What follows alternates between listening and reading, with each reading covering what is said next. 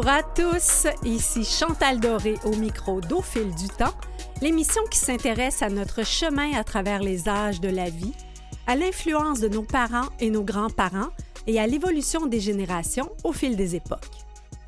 En ces temps où nos loisirs sont plus limités, nous sommes sans doute plusieurs à faire le plein de lectures, à écouter la radio et à découvrir de nouveaux balados et à dévorer des séries télévisées. Pour ma part, j'ai euh, regardé en rafale sur tout.tv extra Le monde de Gabrielle Roy, une série de huit courts épisodes sur l'enfance de la célèbre autrice de Bonheur d'occasion et de la détresse et l'enchantement. C'est la jeune euh, Léa Kim La France Leroux qui incarne Gabrielle, que son père, personnifié par Gaston Lepage, appelait Petite Misère. On découvrira pourquoi avec la comédienne Martine Franck, qui personnifie Mélina, la mère de Gabriel. Avec Martine, nous discuterons de l'influence des parents de Gabriel Roy et aussi de sa mémère, jouée par Francine Ruel. J'ai appris qu'à cette époque, on m'aurait qualifiée de créature en tant que femme, que j'aurais sans doute appris à faire tous mes vêtements et ceux de mes enfants et à faire des boutons avec de la corne de bœuf. Bref, à apprendre à couper les scènes en deux. Avec Martine Franck, nous revisiterons les influences de cette époque, dont la religion, la situation des femmes et des francophones, particulièrement dans un milieu anglophone qui était le Manitoba. Bref, selon la génération à laquelle vous appartenez, chers auditeurs, peut-être en apprendrez-vous davantage sur la vie de vos parents, de vos grands-parents, ou vous rappellerez-vous ce temps où vous étiez jeunesse? Comme le veut cette expression entendue dans le monde de Gabriel Roy. Le fait d'en connaître plus sur la vie de nos parents de nos grands-parents permet souvent de comprendre davantage le monde dans lequel ils et elles ont grandi, les croyances derrière leur vision et de leur comportement. Par exemple, que faire de l'argent et porter des vêtements pourrait être perçu, des vêtements à la mode plutôt, pourrait être perçu comme mal. En première partie, nous discuterons d'ailleurs des empreintes de nos parents et de nos grands-parents avec le psychologue Jean-Louis Drolet. Professeur à l'Université Laval, Jean-Louis Drolet est l'auteur du livre La route de sens Comment s'épanouir dans un monde incertain aux éditions de l'Homme. Et de l'incertitude depuis deux ans, en voulez-vous, en v'là. Que faire lorsque notre monde est en perte de sens, que nos repères sont enfouis par la désillusion, l'ennui et le vide? Avec Jean-Louis Drolet, nous tenterons de voir euh, comment poser un regard lucide sur nous-mêmes afin de bien cerner nos besoins, nos désirs et les rêves qui nous habitent. L'amour, c'est sans doute l'un de ces grands besoins et désirs, et c'est le titre de cette chanson de Karim Ouellet dont nous sommes plusieurs à regretter le décès trop soudain. Donc voici donc l'amour de Karim Ouellet.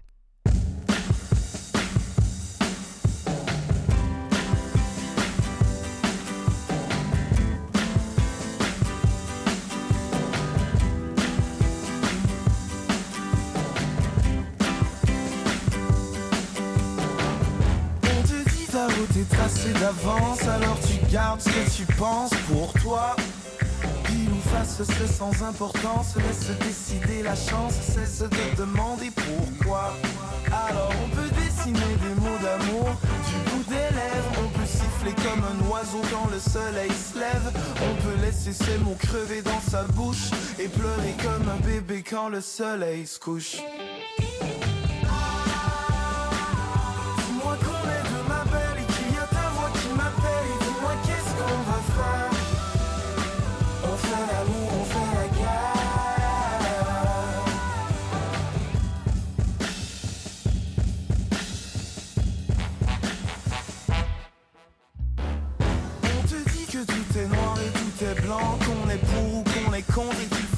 Choisir un camp. Ah non, allons voir s'il nous est permis de garder l'espoir. On peut dire à celle qu'on aime, qu'on l'aime et qu'elle est belle. Recommencer tous les matins quand le soleil se lève. On peut viser tous les cœurs et ne jamais faire mouche et rentrer seul quand le soleil se couche.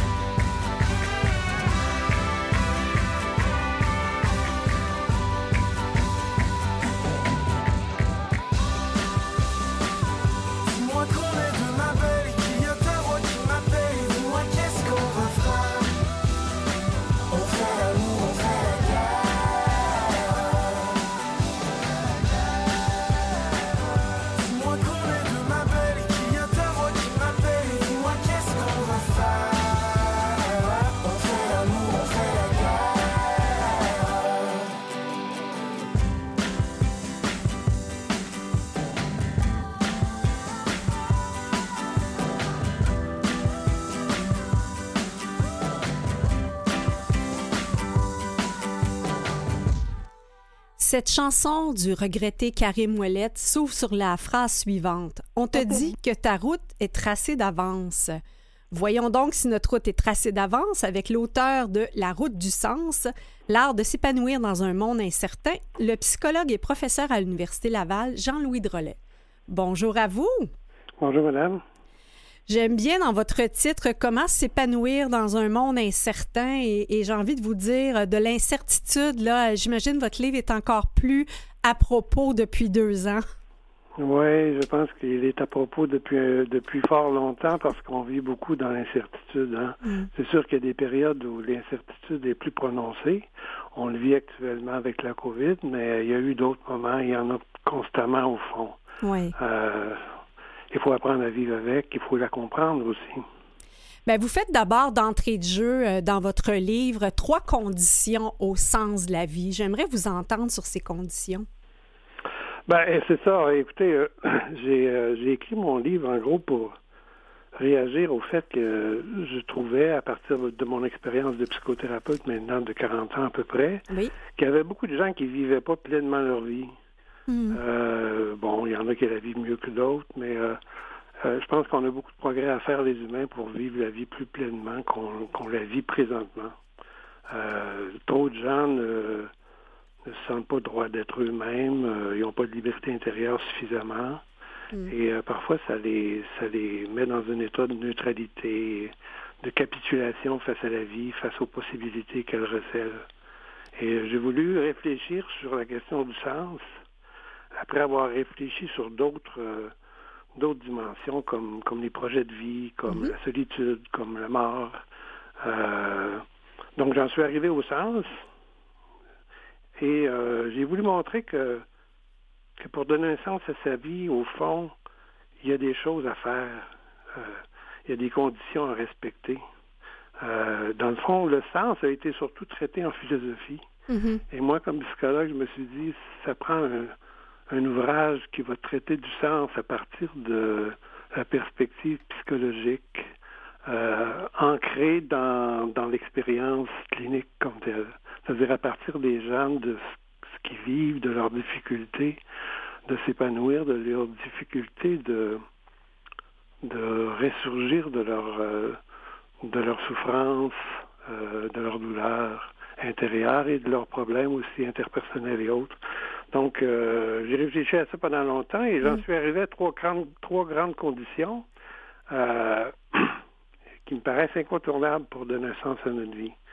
La première, c'est, je la nomme intelligibilité, mhm. mais on pourrait traduire, euh, on pourrait le dire plus simplement, il faut la comprendre. Donc, il faut arriver à faire des liens entre les choses, pour comprendre la vie, pour avoir une compréhension qui, qui nous est utile du monde dans lequel on vit. Et euh, la deuxième grande condition, c'est de la valoriser. Mhm. Donc, ça inclut aussi la, capacité de se donner une valeur personnelle, ce que beaucoup de gens ont de la difficulté à se donner. Donc, euh, la comprendre, la valoriser, notre vie, mais aussi lui donner une direction en poursuivant des buts, en élaborant des projets. Donc, si on ne répond pas à ces trois conditions, comprendre notre vie, mm-hmm. la valoriser, lui donner une direction, on expérimente toutes sortes de symptômes, comme par exemple euh, l'ennui, l'anxiété, mm-hmm. la confusion, l'absence de vitalité aussi, un manque d'intérêt, un manque de direction, euh, un sentiment aussi d'inutilité. Oui. C'est ben, important au fond. Souvent, l'inutilité vient aussi à certains euh, moments clés ou étapes de la vie, par exemple quand les enfants quittent la maison ou qu'on que est en, en, retraite parce que on se sent utile justement à, courir après les boîtes à lunch ou encore à être présent à des réunions. Donc, comment réussir à retrouver un sens à sa vie quand les enfants ou le travail n'y sont plus? Ben, écoutez, donner un sens à la vie, à sa vie, c'est un travail continu, mais c'est vrai que on a un travail plus grand à faire ou qui nous apparaît de façon plus évidente quand on vit des transitions. Hein. Mm-hmm. Quand on s'en va vers la retraite, c'est quand même une transition importante. Et en même temps, bon, on peut voir le côté négatif de cette transition-là, c'est qu'on tombe dans, ou quand les enfants partent du nid, on, peut vivre ça difficilement au départ. Parfois, la retraite aussi euh, fait vivre euh, une période de désenchantement ou une période de confusion, mais c'est des occasions, euh, si on le regarde du côté du sens mm-hmm. de la vie, c'est des occasions incroyables pour questionner notre vie, pour, pour entrer plus profondément dans ce qui nous détermine comme personne, pour aller chercher nos intérêts, pour aller chercher nos passions, pour aller chercher ce qui nous fait vraiment vivre nous-mêmes individuellement.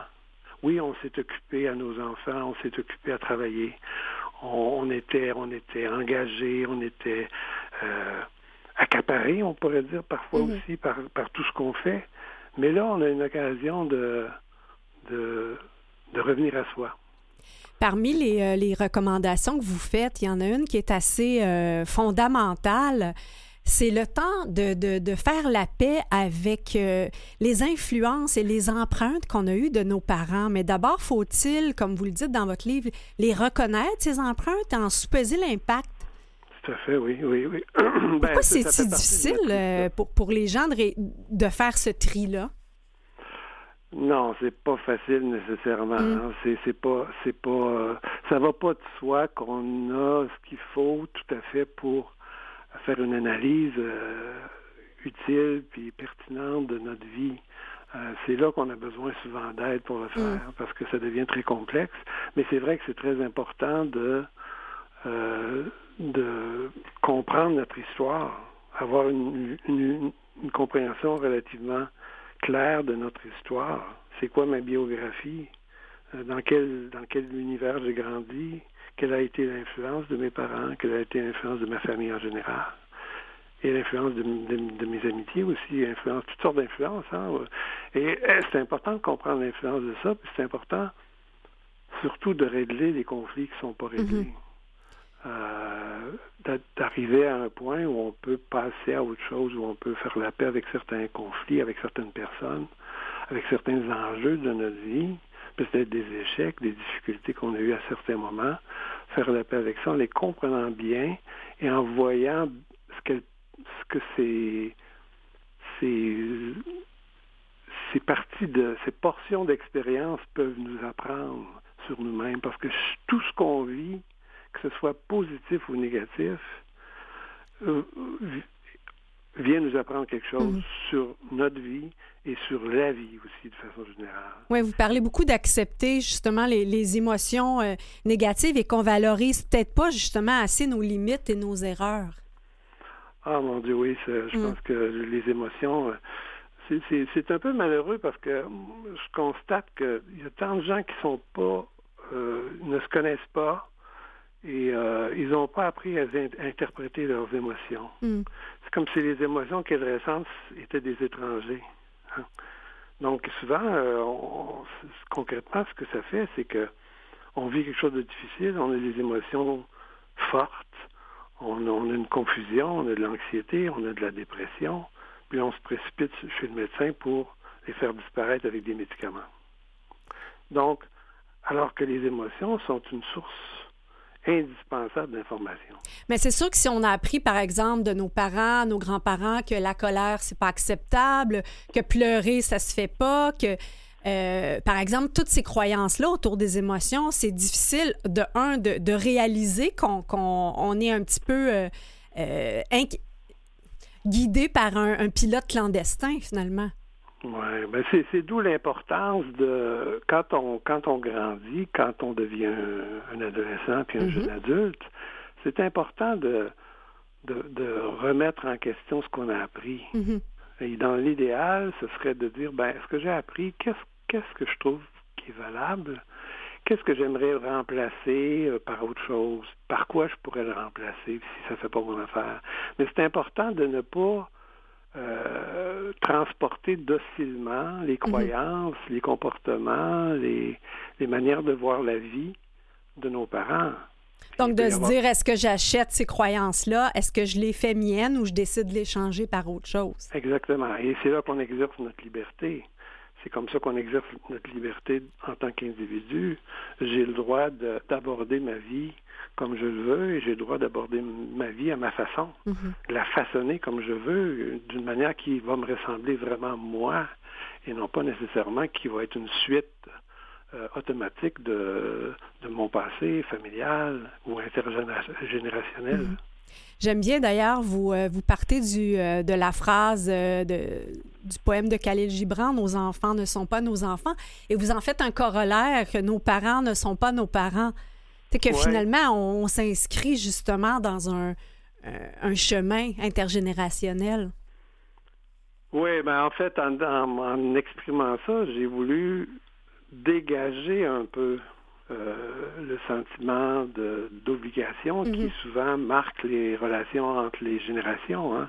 Euh, je vais avec, je vais, il faut que je, je, fasse ceci ou cela parce que mon père, ma mère euh, ont besoin de moi ou ils, ils n'accepteront pas ceci ou cela, donc je dois agir en fonction de d'autres personnes. Mais en réalité, on est notre propre chef d'orchestre. Hein. Mhm. C'est à nous de, de se dégager de ces différentes influences-là. Et c'est d'ailleurs en se dégageant de nos parents un peu, d'une manière saine, qu'on peut vraiment rentrer en, relation avec eux. C'est-à-dire que dans la mesure où je suis différencié de mes parents, que je deviens ma propre personne, que je mm-hmm.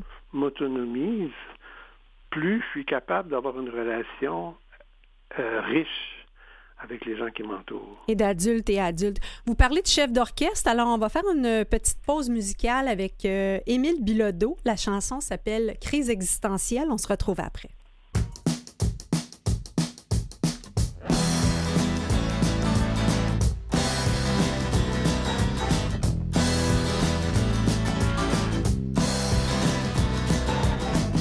Oh, c'est clair, c'est l'enfer essayer d'arranger le passé.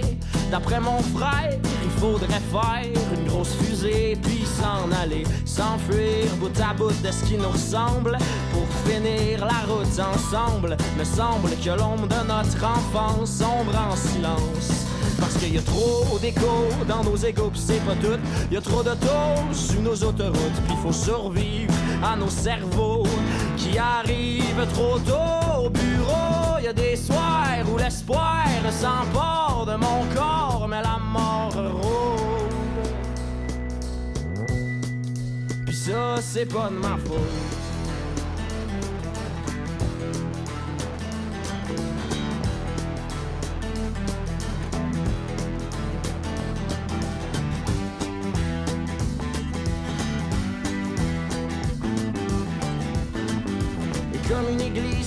Plus au ciel, je me pète des crises existentielles. Et comme une église qui ne croit plus au ciel, je me pète des crises existentielles.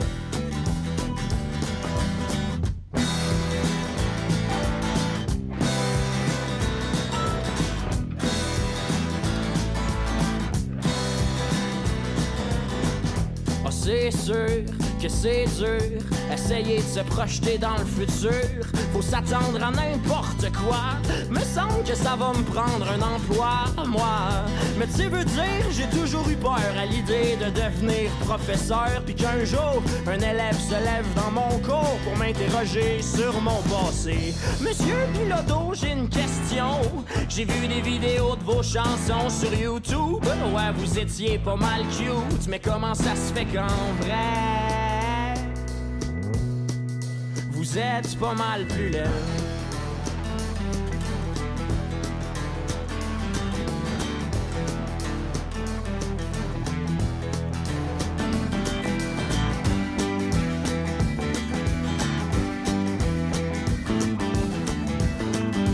Et comme une église qui ne croit plus au ciel, je me pète des crises existentielles. Et comme une église qui ne croit plus au ciel,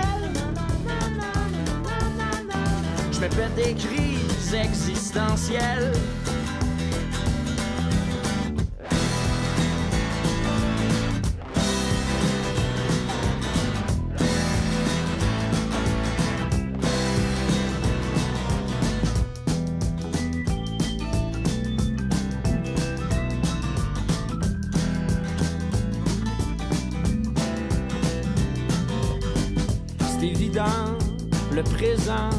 Présente toujours trop rapidement et tu seras toujours là, ma belle. Crise existentielle. C'était Crise existentielle d'Émile Bilodeau. Nous poursuivons la discussion avec le psychologue Jean-Louis Drolet, auteur de La route du sens, Comment s'épanouir dans un monde incertain. Euh, vous, parliez avant la pause de, se responsabiliser face à son passé? Et il y a une, formule que j'aime bien euh, dans votre livre, la responsabilité versus la, liberté. Oui, oui, oui, Vous avez même une petite formule mathématique, là. Expliquez-nous ça. oui. Ben, en fait, euh, la formule mathématique vient du fait que les deux sont, sont, vraiment reliés. Mhm. Hein. C'est difficile d'être libre sans être responsable, et l'inverse est, aussi vrai. Ça prend vraiment les deux. Une vraie liberté existe avec une capacité d'être responsable. Autrement, autrement, on, on, euh, si on est libre sans être responsable, ben on, on va on va on va être dans le rêve, on va être dans des actions superficielles, on va être dans des actions qui ne seront pas engagées. Donc on risque de ne pas pouvoir poursuivre nos actions. Par exemple, si on a un projet relativement important, mm-hmm. si on n'a pas la responsabilité de notre projet, les chances qu'il se termine, qu'il se réalise pleinement sont minces. Donc ça prend vraiment les deux si on, a une responsabilité sans la liberté, ben là, on va être euh, des gens qui vont, allons faire nos tâches, mm-hmm. euh, on va bien faire notre travail, on va bien faire ce qu'on nous demande, mais on va être plus des serviteurs, on va être plus à la remorque des autres qui vont nous guider, qui vont décider pour nous, que des que des sujets, des agents de notre propre euh, nos propres actions, notre, notre vécu. Donc, on a besoin d'exercer notre liberté. Autrement dit, ce que, les tâches que j'assume, les choix que j'assume, je, je, dois les choisir librement. Ben, vous vous dites justement rechercher la liberté et vous, devriez, vous deviendrez esclave de vos désirs. Recherchez la discipline et vous trouverez la liberté. Donc, la discipline, c'est la manifestation concrète de l'engagement. Exactement oui, c'est une manifestation, oui, manifestation concrète de l'engagement et c'est une manière d'exprimer notre capacité d'être responsable. Parce que, donc, je prends des habitudes, de bonnes habitudes si je veux réaliser mes projets, euh, une certaine discipline, euh, surtout pour des, des projets au long cours. Et, euh, mais j'ai choisi mon projet de, manière libre. J'ai mhm. décidé de m'engager dans ce projet-là en particulier. Et, la question de la retraite de, tout à l'heure, mhm. ben on peut on peut l'appliquer euh, avec ces, avec ces notions-là. Hein. On est on est libre en disant la retraite de choisir. D'ailleurs, la liberté devient difficile pour plusieurs. Oui. Parce que c'est pas quelque chose de simple. On pense que c'est simple la liberté. On pense que c'est ah, on peut faire ce qu'on veut. Ah, Yvon Deschamps en a fait tout un monologue hein, euh, qui dit jusqu'à la fin le, mieux qu'on peut être, c'est Oui, c'est ça, exactement. Donc, c'est important d'arriver à vivre bien avec notre liberté, apprendre à la, à la, à la gérer, apprendre à la comprendre, apprendre à, à l'exercer convenablement pour en arriver à faire des choix qui nous ressemblent, puis des choix authentiques, des choix qui vont nous amener une satisfaction de vivre.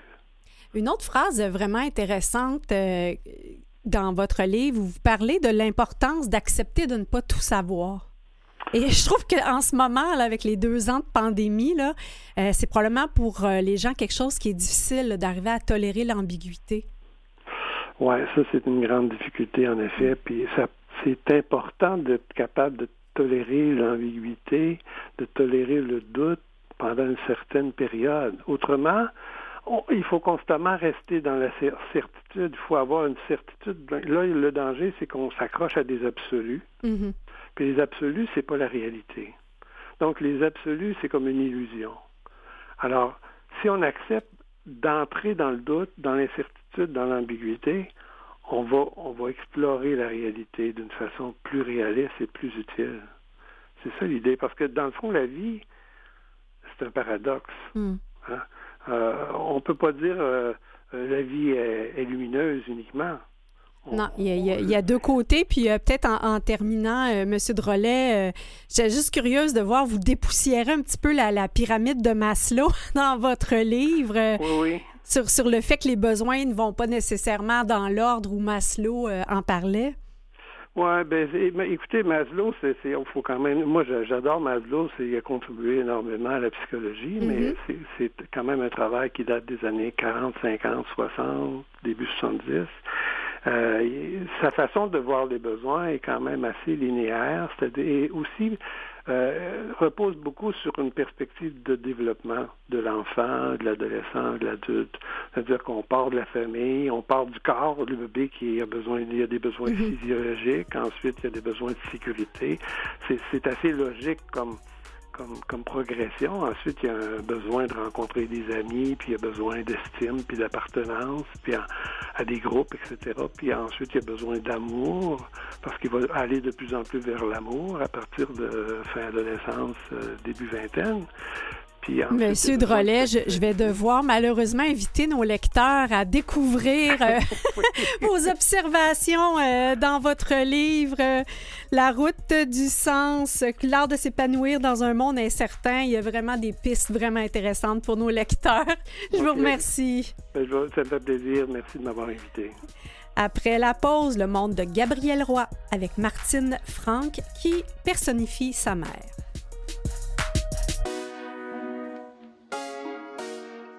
Vous écoutez Au fil du temps avec Chantal Doré. En deuxième bloc, nous allons parler de l'époque dans laquelle a vécu la jeune Gabrielle Roy. Une époque où on faisait beaucoup de choses par nous-mêmes, par économie surtout, et j'en profite pour vous inviter à revisiter l'un de nos épisodes, celui du 10 novembre 2020, qui est sur le phénomène du do-it-yourself, donc, pourquoi maintenant on tente de faire les choses non seulement par économie, mais aussi pour euh, la protection de l'environnement et comme euh, passe-temps, et l'épisode du 24 août 2021 sur le télétravail d'autrefois. Ce sont des chroniques de Valérie Harvey. Je vous rappelle que vous pouvez les écouter sur canalem.vusevoix.com, en balado sur Spotify, Apple Balado et Google Podcast. Alors, pour se plonger dans l'univers de Gabriel Roy, écoutons euh, une chanson euh, d'une contemporaine euh, de Gabriel Roy, La Bolduc, sur les filles de campagne.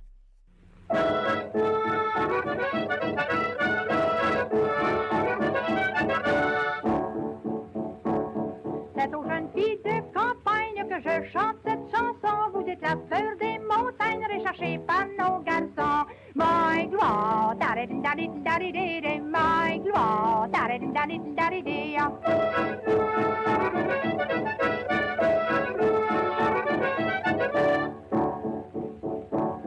Dans cette place dis que les jeunes filles sont jolies. Ils donnent pas tout leur petit change pour du rouge de pharmacie. My gloire, da da da da da da da my gloire, da da da da da da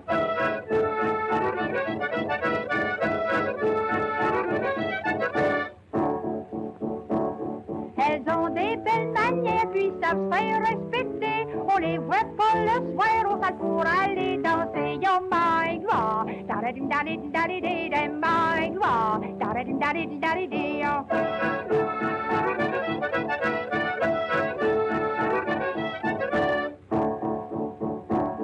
Elles sont pas écortichées, elles s'habillent simplement, elles sont pas décolletées, pas d'arrière ni par devant. Oh my gloire, da da da da da my da da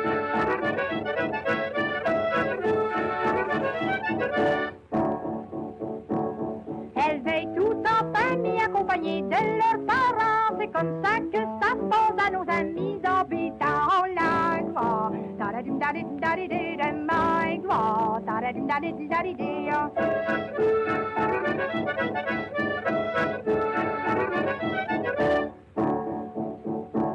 Très petite fille des campagnes, c'est avec vos parents, y a des beaux garçons en ville, mais c'est pas tous des travailleurs, oh my gua, da-da-da-da-da-da-dee, my gua, da-da-da-da-da-da-dee.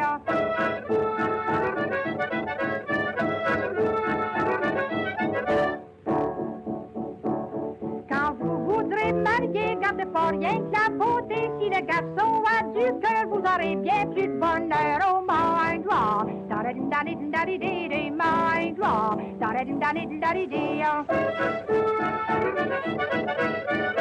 Da C'était Les filles de campagne de Marie Travers, dite La Bolduc, sans doute notre première autrice, compositrice, interprète. Et si vous avez envie d'écouter un album qui revisite les chansons de la Bolduc, c'est une compilation de 1999 euh, des enfants de la Bolduc. Donc, euh, la Bolduc a été une contemporaine. Elle a vécu à la même époque que la romancière Gabrielle Roy, qui a vécu dans la campagne de Saint-Boniface au Manitoba. Et pour discuter de l'époque et des influences de la jeune Gabrielle Roy, nous recevons avec plaisir euh, la comédienne Martine Franck, qui joue Mélina, la maman aux yeux bleus de Gabrielle. Bonjour. Bonjour Chantal, comment allez-vous? Ça va bien vous-même? Oui, ça va très bien, merci. Oui, toute, une belle maman que vous faites dans cette série.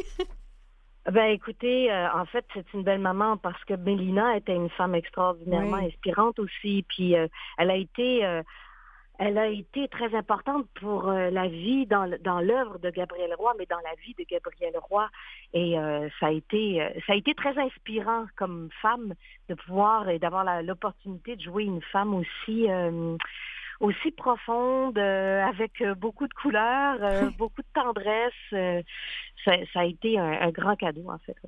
Absolument. Peut-être juste, Martine, pour mettre la table, si on a des, j'allais dire, comme dans, comme dans l'émission, on dit, si on a des jeunesses autour de la table, pourquoi, pourquoi s'intéresser au monde si singulier de Gabriel Roy? Ben, écoutez, euh, c'est, ce sont nos racines. Hein. Euh, mm-hmm. moi, je connaissais même pas euh, si bien euh, cet univers-là. Et en fait, je connaissais pas le monde francophone manitobain mm-hmm. parce que il y a eu beaucoup d'immigration de francophones, de Québécois qui ont été en, qui ont été au Manitoba, un peu partout au Canada aussi. Mais là, on va se concentrer sur le Manitoba. Il y a eu tant des Belges, des Français. Il y a eu aussi des Russes, mais il y a eu des Québécois. Et beaucoup de Québécois étaient amenés là-bas en leur promettant vous allez avoir euh, du travail, vous allez pouvoir continuer à parler français, ce qui n'était pas nécessairement le cas. Et je trouvais intéressant, justement, comme comme femme de mon temps d'aujourd'hui, mm-hmm. en 2022, de, de découvrir cet univers-là, de découvrir même des, francophones au Manitoba, j'avoue avoir été euh, très surprise et je suis un peu honteuse de ne pas connaître si bien le monde francophone hors Québec parce qu'il y en a beaucoup. Et euh, donc, et c'est de là qu'elle vient, euh, Gabrielle Roy. C'est une auteure très intéressante, importante dans le 20e siècle. Mais connaître aussi cette époque-là, parce que les femmes avaient avait peu de pouvoir, mais mm-hmm. tentait d'en avoir davantage. Euh, pour moi, ça, ça m'a intéressé beaucoup. Euh, par exemple, au Manitoba, on sait que les femmes avaient le droit de vote bien avant le Québec. Elles ont eu le droit de vote, à commencer en 1916. Euh, qu'au niveau provincial, les femmes avaient le droit de voter, alors que c'est arrivé en 1940 au mm-hmm. Québec. Ben, on voit d'ailleurs dans un épisode là, euh, où ça se discute, là, euh, cette idée-là du droit de vote des femmes, où euh, même Mélina est en réflexion. Je pense qu'elle pose même la question au vicaire. Est-ce que est-ce que c'est correct d'avoir le goût de, de, croire qu'on a notre place, puis de pouvoir voter, puis de pouvoir de pouvoir avoir notre, notre droit de parole? Et, et c'est ce qu'elle a enseigné en fait à Gabrielle Roy. Et pourquoi c'est intéressant aujourd'hui de voir cet univers-là, c'est de voir aussi D'où vient, euh, d'où vient euh, les sources de Gabrielle Roy? D'où viennent les inspirations de Gabrielle Roy? Elle a tellement écrit sur sur euh, son, son monde à Saint-Boniface, son, mm-hmm. son monde franco-manitobain, les plaines euh, et, de, du Manitoba, parce que du c'est Manitoba, il y a bien de la plaine. Euh, c'est très intéressant de voir la source, en fait, parce que il va y avoir une suite, là. Euh, ah oui? pas un secret, mais il y aura, oui, ma chère amie, il y a une suite euh, qui est en train de s'écrire et qui se tournera bientôt, éventuellement. J'ai pas les dates, là, mais oui, il y aura la suite, parce que ce qui est intéressant aussi, c'est connaître cette femme-là après, à 20 ans, quand, Elle, quand elle, a, elle, elle a poursuivi sa vie donc, euh, voilà, c'est intéressant au niveau historique, c'est intéressant comme contemporain, c'est intéressant comme femme, c'est intéressant comme homme aussi, parce qu'on voit le père de, de, Gabriel Roy qui, lui, a perdu son emploi au moment... Euh, au moment où on a tourné, c'était en 1909. C'est très dur à l'époque pour les hommes de pas être le pourvoyeur. Mm-hmm. C'était c'était rarissime de voir une femme comme Mélina, une femme de qui, qui, qui, elle, prend le taureau par les cornes, puis fait mille et un petits métiers pour être capable de subvenir aux besoins de sa famille. la couture. Absolument. J'entendais aussi le euh, Gabriel qui dit ma mère était une pauvre qui rêve. Oui, c'était une femme en fait qui désirait aussi, on l'a pas tant vu dans ce qu'on a filmé, dans ce qu'on a tourné, mais euh, c'était une femme qui rêvait beaucoup de voyages, qui souhaitait ça. Est-ce que en fait Gabrielle a poursuivi mm-hmm. le rêve de sa mère, qui était d'être éduquée, qui était d'être une femme euh, plus libre. Euh, Gabrielle n'a pas eu d'enfant, Gabrielle Roy n'a pas eu d'enfant. Elle a mm-hmm. été une femme, elle est partie en Europe, elle a voyagé euh, deux fois dans sa vie. Elle a, eu des périodes où elle, elle est allée en France et elle est revenue ensuite euh, au Québec. Euh, mais euh, c'est une femme qui avait plein de plein de rêves et qui a réalisé les rêves de sa mère finalement. C'est pour ça qu'elle en parle beaucoup dans mm-hmm. son œuvre aussi. Mm. Absolument, l'importance de son père du côté de l'éducation et une autre influence que je retiens, c'est mes mères là qui qui ah! les vacances ben chez mes mères qui étaient un rituel intergénérationnel pour tous les enfants. Absolument. Puis écoutez, encore aujourd'hui, euh, moi je vois ma fille qui fait la même chose avec ma mère. Ah oui? C'est important d'aller d'aller à la source, de la source, d'aller le plus loin possible pour aller rencontrer. Mais qu'est-ce que tu faisais toi? Et souvent? Gabriel, Gabriel ne voulait pas aller voir sa grand-mère. C'était, comme la Non, c'est manifeste qu'elle s'ennuyait au début, là. Mais finalement, elle découvre énormément de son univers, puis elle découvre toutes les possibilités qu'on peut faire avec rien. C'est une source euh, intarissable de, de, de, ressources, de possibilités. Alors, euh, c'est un grand joyau que cette mémère-là, euh, qui au, départ semblait vraiment effrayante, mais qui finit par être extrêmement intéressante et qui, qui est un, un, beau leg aussi pour Gabriel. Alors, et moi, je trouve qu'aujourd'hui, voir ça, pour des jeunes d'aujourd'hui euh, de, de, qui, regarderont euh, la série euh, Le Monde de Gabriel Roy. Et c'est en fait c'est pas surprenant, c'est pas surprenant que les jeunes aiment aller voir leurs grands-parents, aiment connaître leur histoire parce qu'ils connaissent leur origine aussi. Et c'est pour moi une source d'information vraiment riche. Vous parlez justement de la situation des, francophones euh, à travers le Canada et c'est, je pense, ces dernières années où on était plus conscient à quel point il en a un peu partout à travers euh, le Canada. Mais je pense entre autres à une scène euh, où ils vont chez Eaton. Et bon, il y a eu beaucoup de d'encre qui a coulé sur justement la difficulté de se faire servir en français. Mais là, on, voit vraiment là, comment c'est pas, c'est tout un, un enjeu. Là. Ben, c'est tout un enjeu. À l'époque, en fait, mm. c'est ça, c'était difficile. Les, les, francophones se sentaient comme des immigrants, euh, des immigrants dans leur propre euh, pays, euh, ils avaient de la difficulté à se faire servir en français. Il y a aussi qu'ils avaient de la difficulté à apprendre seulement le français. À mm-hmm. l'école, ils apprenaient l'anglais, et s'ils savaient bien parler anglais, là, ils avaient le droit de, de, parler français. Mais c'était très important. Euh, même, il y avait, des, il y avait des, des, des tournées de surveillance pour s'assurer mm-hmm. que les professeurs enseignaient bien l'anglais. Puis le français, euh, les, les, livres étaient cachés. Les livres francophones étaient, étaient vraiment euh, cachés dans le fin fond du pupitre pour s'assurer que euh, ce soit l'anglais qui soit enseigné en premier. Ce qu'il ne devait pas être au départ quand on a mm-hmm. amené les francophones au Manitoba. C'était pas ça euh, c'était pas ça le deal. c'était pas ça l'enjeu. Pour prendre un mot euh, francophone, oui, c'est pas ça le deal. Ouais. et, et, donc, Mélina a cette fougue-là, cette, cette assurance-là de demander, je veux, moi, que je veux euh, savoir parler, je veux pouvoir parler français, même chez Eaton. Mm-hmm. Et ça, elle a beaucoup défendu la langue française. Et encore aujourd'hui, euh, on parle de legs, mais encore aujourd'hui, quand on est au Manitoba, euh, il y a beaucoup de francophones et, et qui, qui imposent, qui demandent qu'on respecte leur langue. Et moi-même, j'ai été dans un café, puis à un moment donné, j'ai été étonnée de dire, ah ben je peux leur parler en français. Euh, C'était dans le quartier Saint-Boniface, mm-hmm. euh, à Winnipeg. En fait, c'est un petit quartier de Winnipeg. Puis euh, sans problème, j'ai été euh, très, très bien servie en français. Et quand on parle français là-bas, ben en tout cas, dans mon cas, peut-être qu'ils faisaient, oh mon Dieu, elle a tellement un accent québécois, mais euh, les gens étaient très, très gentils avec moi. Alors, euh, oui. Martine, je disais d'entrée de jeu que euh, le père de Gabriel Roy l'appelait Petite Misère et que vous étiez ben pour nous expliquer pourquoi. Ben en fait, petite misère parce que euh, cet enfant n'était pas désiré et c'était, ils étaient déjà une hmm. famille nombreuse. Ça a été difficile pour eux de, penser, oh non, ça y est, pas une autre, une, autre bouche, à nourrir. Hmm.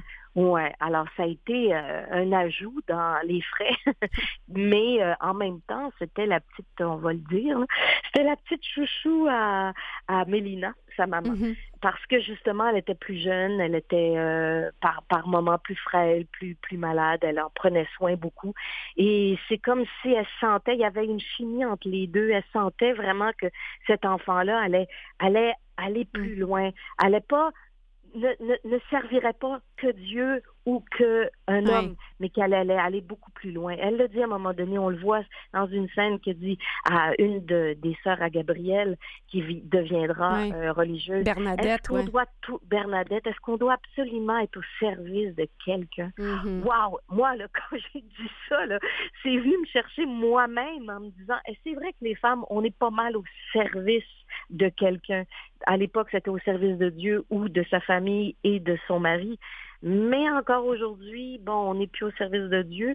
On, a, on, a, on, a, on est loin de ça, mais on est pas mal au service de bien du monde. On, entendait beaucoup quand même l'influence de la religion et justement, on, sentait le côté de Gabrielle où elle écoutait, mais en même temps, elle, elle mm. relativisait là, à l'entendre des phrases comme euh, la femme qui est enceinte, il faut bien qu'elle fasse son devoir. Euh, justement, la sœur, un enfant en religion, c'est une garantie pour le ciel. Euh, mais tu sais, tout le lien justement avec la pauvreté, parce que ces bouches-là à nourrir, on, sent que Gabrielle se posait des questions. Absolument, et c'est c'est pourquoi euh, elle est devenue institutrice. Par la suite, elle pensait peut-être devenir comédienne, puis euh, au fil du temps, elle s'est bien rendue compte que c'était peut-être pas nécessairement le métier pour elle, mais elle avait une âme artistique, elle, et elle voulait elle voulait s'émanciper, elle voulait partir au large, elle avait besoin de, de, de, de, grandeur, puis elle voulait pas probablement vivre ce qu'elle a vécu, ce qu'elle avait vécu enfant, ce qu'elle voyait autour d'elle. Elle avait besoin de d'aller plus loin, puis je pense que elle portait ça en elle, toute la mm. toute la poésie, son, son œuvre est tellement belle, tellement fine, tellement poétique.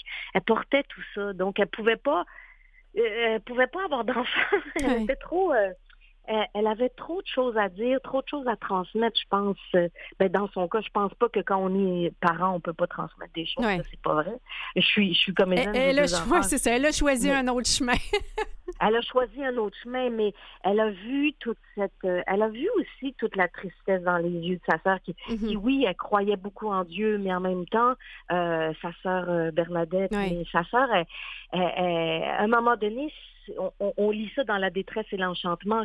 Sa sœur lui confiait, écoute, oui, je me suis donné à Dieu, mais, mais la vie, mais la vie, Gabriel, la vie, c'est la vraie vie. Les, j'ai pas tant goûté que ça. Ça fait que, ah oui, avec un pincement au cœur. Donc, elle, a ça aussi en héritage. Elle, elle se rend compte que sa sœur qu'elle aimait tant, elle a pas pu l'avoir tellement non plus parce qu'elle mm-hmm. était religieuse. Ça fait qu'est-ce qui, puis aussi les femmes de, de l'époque, elles avaient quoi comme possibilité devenir ou religieuse mm-hmm. ou devenir institutrice euh, ou se marier, avoir des enfants? Je veux dire, c'était ça les choix. Il n'y avait pas grand choix. Hein? Et, et Gabrielle est née dans ce monde-là, en fait. Alors, elle, elle, a, après avoir été institutrice elle-même, elle avait besoin de prendre le large. Puis, et c'est même Bernadette, en fait. C'est même, elle avait été demandée à sa sœur Bernadette, euh, qu'on, encore je reviens, parce que c'est, écrit dans La détresse et l'enchantement, elle mm-hmm. dit à sa sœur, qu'est-ce que je fais, qu'est-ce que je fais, j'ai le goût de partir. Puis elle lui dit, vas-y, pars, pars, il faut que tu t'en ailles, vas-y, va, va vers ton rêve, fais-le. Tu sais. Ben, c'est à notre tour de, de, partir, Martine. Merci beaucoup de nous avoir dépeint cet univers de Gabriel Roy. Et donc, j'apprends avec plaisir qu'il y aura une suite. Oui, mais en attendant, vous pouvez euh, voir ça sur euh, tout.tv extra. Ça s'appelle Le Monde de Gabriel Roy. Et c'est huit épisodes euh, ficelés avec beaucoup de tendresse et beaucoup d'humanité, beaucoup d'âme. Absolument. Vous, vous êtes excellente dans cette série. Merci beaucoup, Martine Franck. Et on écoute un auteur franco-manitobain, Daniel Lavoie, comme vous le dites, Jour de plaine.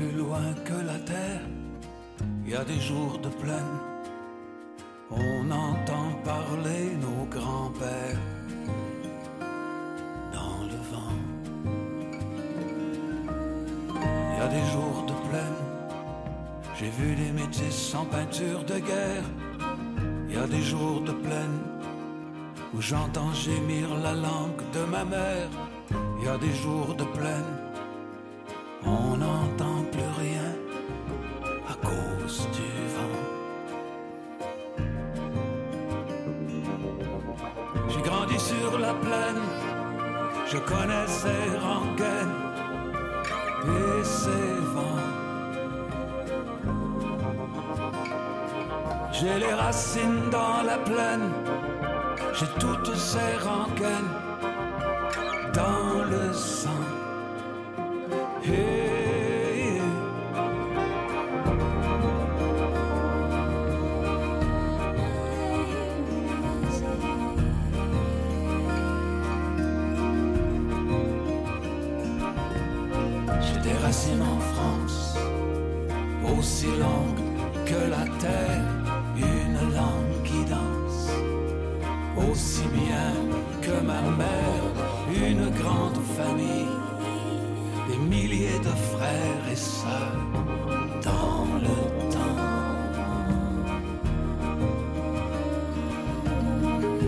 Racines en France, aussi fortes que la mer, une langue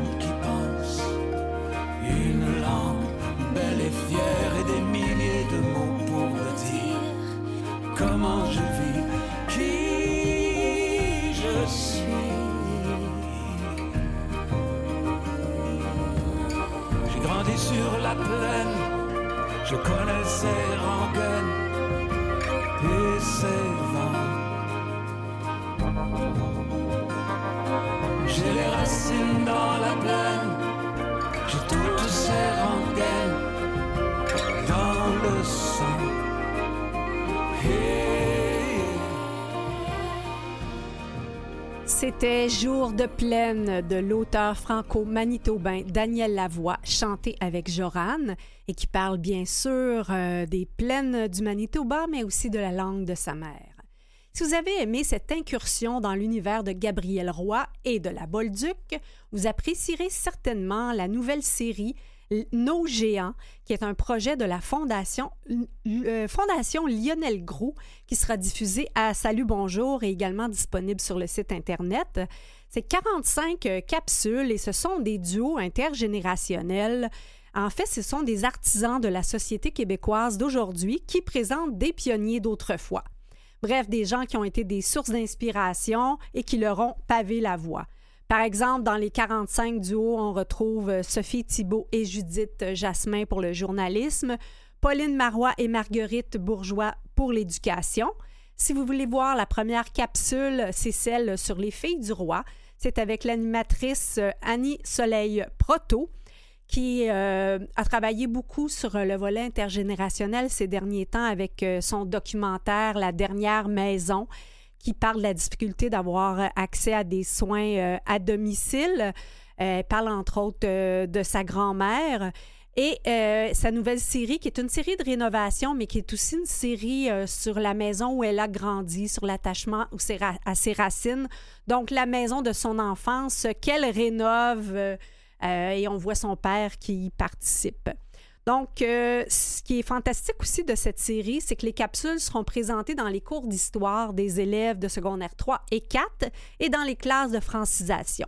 On peut l'écouter tout de suite à fondationlionelgrou.com et on va en musique Quand la route est longue de Saramé et Fouki.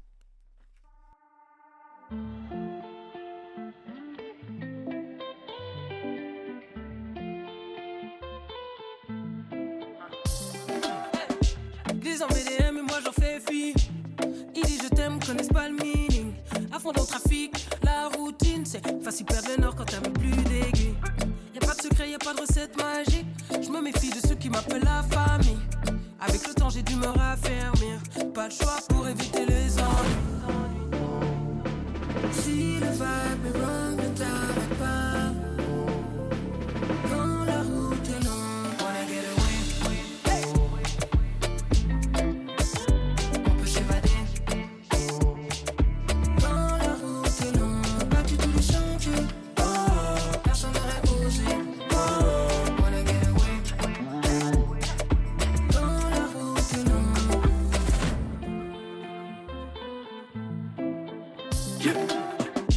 Ils peuvent suivre mon chemin, mais tant que je les croise pas.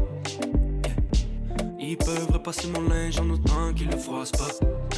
Yeah. Quand la route est longue, je prends des raccourcis. Peu importe, ça va et tout qu'on aboutit. Oh non, c'est impossible que je m'accroupisse. Seulement pour avoir sa part du clafoutis. Bam bam, bam bam. Si le vibe est wrong, wrong. J'fais la longue life. Bye bye,